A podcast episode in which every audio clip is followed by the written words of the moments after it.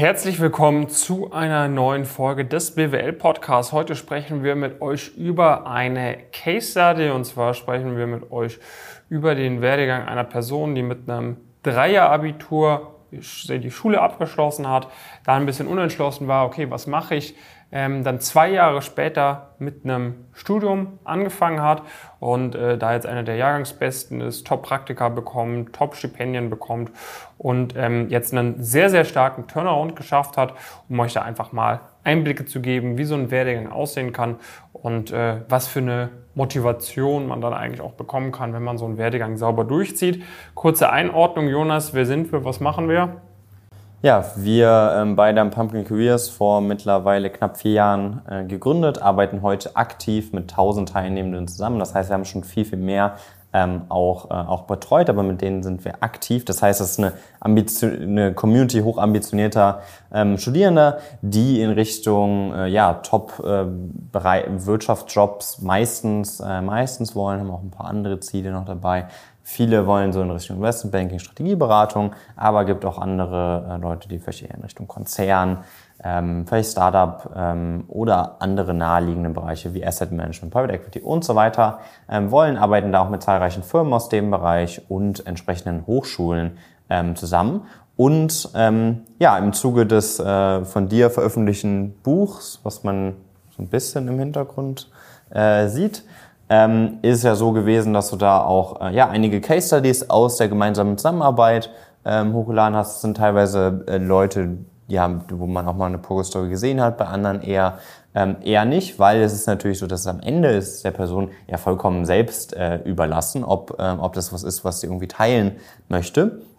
Ähm, aber ähm, wir haben uns im Zuge von dem Format entschlossen, praktisch das Ganze ein bisschen anonymisierter auch, auch zu erklären, um einfach auch dir aufzuzeigen, was ist eigentlich alles möglich und was sind auch so die Hebel, die wir typischerweise in so einer Zusammenarbeit irgendwie äh, versuchen zu hebeln. Und ähm, ja, da äh, haben wir hier eine Person, die ja auf den ersten Blick erstmal eine sehr schlechte Ausgangslage irgendwie hat. Ne? Also praktisch, wenn wir uns das überlegen, praktisch so ein bisschen, ich glaube, der Moment war auch so ungefähr also relativ zu Beginn des Studiums. Genau, ich glaube im ersten, zweiten Semester. Genau, das heißt, wir hatten hier praktisch eine, äh, eine Person, die hatte ein schlechtes Abitur. Dann also irgendwie so ein bisschen selbstständig ausprobiert, Marketingagentur, genau. ne? man kennt es, hat versucht irgendwie das äh, zum Laufen zu bekommen. War in Ordnung, ne? also man genau. hat das dann schon im Lebenslauf darstellen können, ähm, aber es war jetzt nicht so, dass die Person gesagt hat, okay, das Ding wird jetzt, äh, damit werde ich jetzt Multimillionär, sondern ich, ich will studieren. Und ich glaube, da kam dann auch so dieser, dieser Touchpoint mit dem Investmentbanking so. Und das ist grundsätzlich eigentlich immer nicht verkehrt bei so Leuten, die irgendwie nicht direkt nach dem Abitur anfangen, sondern die ein, zwei Jahre gearbeitet haben und dann merken, das will ich nicht, weil diese Leute dann so ein Studium meistens von Anfang an mit der gewissen Ernsthaftigkeit durchziehen, die man auch braucht, um sowas dann so erfolgreich, um es als Jahrgangsbester mit Top-Praktika, Stipendien etc. abzuschließen, durchziehen. Ne? Wir haben das regelmäßig den Fall natürlich, dass so Abiturienten sich direkt nach dem Abitur zum Studium kommen, sich dann mal bei uns eintragen, dann, dann heißt irgendwie, ne, dann ist das halt so ein Mindset, ja, ich will mich erstmal zurechtfinden, ich schaue mal, was auf mich zukommt. Ne? Und das ist dann halt so ein Larifari-Mindset und dann ist man äh, super schnell irgendwie im zweiten, dritten Semester mit mittelmäßigen Noten, es lief alles nicht so gut.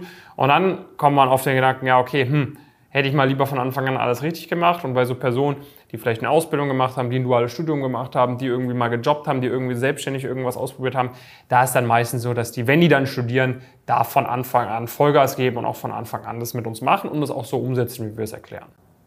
Ja, und ähm, das ist ja aber dann auch trotzdem bei vielen Leuten auch so ein gewisser Unsicherheitsfaktor natürlich. Ne? Die sehen, die sehen vielleicht auch viele, viele Videos und so weiter und so fort. Und natürlich ist am Ende eine sehr suboptimale Ausgangssituation. Ne? Ich glaube, da muss man gar nicht, gar nicht drüber, drüber diskutieren. Die, die Person hätte ein signifikant besseres Abitur machen können. Wenn sie zwei Jahre im Studium gewesen wäre, hätte sie natürlich auch einen schnelleren Einstieg äh, gefunden. Aber am Ende kann man an dieser Situation erstmal nicht mehr so viel ändern, ähm, außer halt zu versuchen, das Maximum irgendwie ab diesem Moment rauszuholen. Und das ist natürlich was, was wir in der Zusammenarbeit sehr, sehr gut äh, hinbekommen, ähm, typischerweise.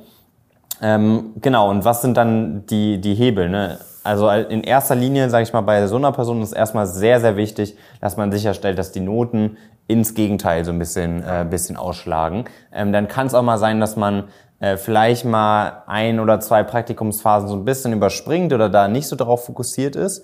Ähm, Aber in diesem Kontext ist es einfach enorm wichtig, dass die Noten direkt äh, sitzen. David, wie seid ihr da so vorgegangen? Genau. Ähm, also ich meine, am Ende des Tages, wir haben ja bei uns im, im Coaching ist es ja so, dass du wirklich auch äh, ich habe so ein, so ein Tracking-Sheet sozusagen installiert, ne, wo du wirklich mhm. Woche für Woche in deinem Semester sehr genau planen kannst und, und auch nachvollziehen kannst, ob der Fortschritt so ist, wie er sein muss. Und das ist einfach komplett logisch dann so zu lernen, weil in allen anderen Szenarien, wenn du das halt nicht einmal für dich definiert hast, wie dein Fortschritt sein müsste, ähm, und das halt auch nicht so simpel aufzusetzen, weshalb es da ziemlich viele Erklärungsvideos gibt und dazu gibt es dann auch immer einmal pro Woche Donnerstagabends den Live-Call, mhm. man reinkommt und ich mir das persönlich nochmal anschauen kann.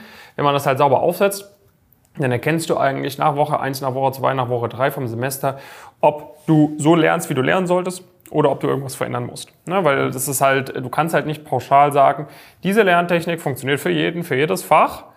Ähm, weil, weil es, das funktioniert nicht. Ich denke mal, das ist für jeden klar. Und das Problem, was damit einhergeht, ist halt, da du nicht die eine perfekte Lerntechnik für jede Person, für jedes Fach hast, muss das jeder so ein bisschen auch für sich selber rausfinden. Man muss einfach tracken, okay, wie mache ich in welcher, in welcher Lernzeit kriege ich einfach den maximalen Output hin. So.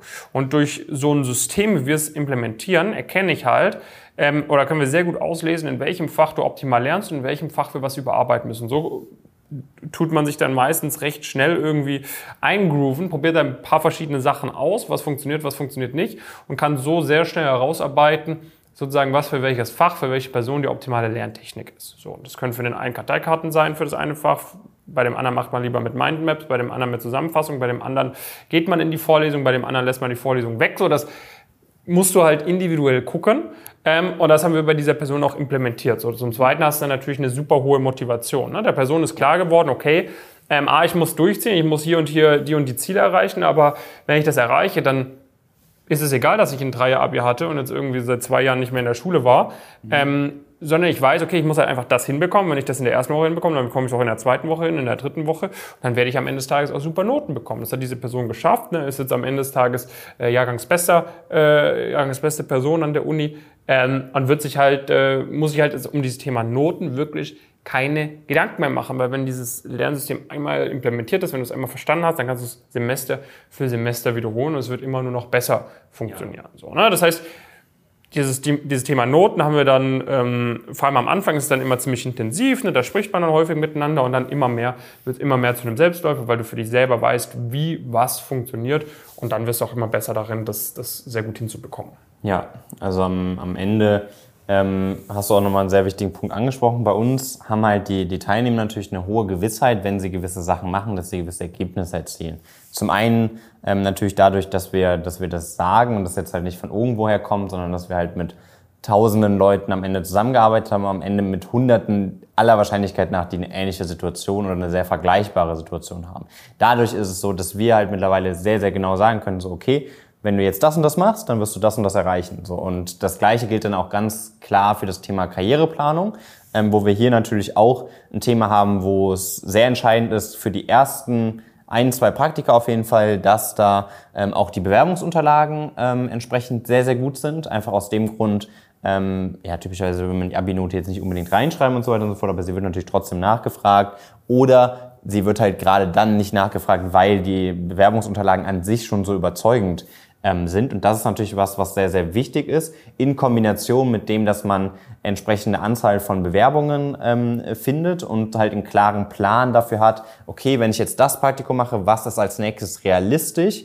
Ähm, und wie hole ich ja das Maximum praktisch zwischen diesen beiden Schritten heraus. Und hier war es jetzt zum Beispiel so, die Person hat, hat ja eine erste Erfahrung gesammelt, es war eine ähm, ja, solide, ganz normale Erfahrung, war dann so bei einer, bei einer der Big Four in Richtung äh, M&A, das jetzt für unsere Verhältnisse, ne, war das auch eher dann, dann späteres Praktikum und so weiter und so fort. Das ist jetzt in dem Kontext erstmal nix ja, nichts Besonderes oder sowas gewesen, sondern eher ungewöhnlich, dass es auch ein bisschen später im Studium erfolgt ist.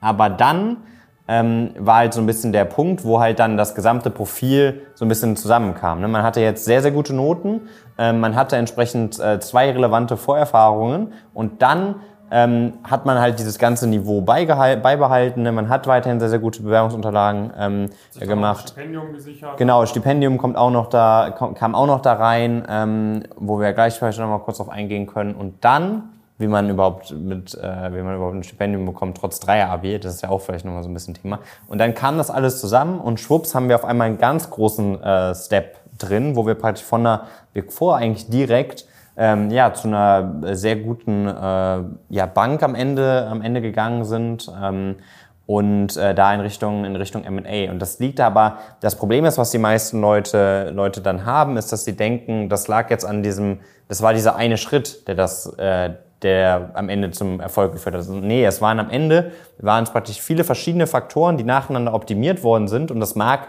praktisch bei diesen ersten beiden Praktika noch nicht so ganz aufgefallen sein, weil das halt jetzt keine Praktika waren, die jetzt vollkommen aus dem Raster gefallen sind oder sowas.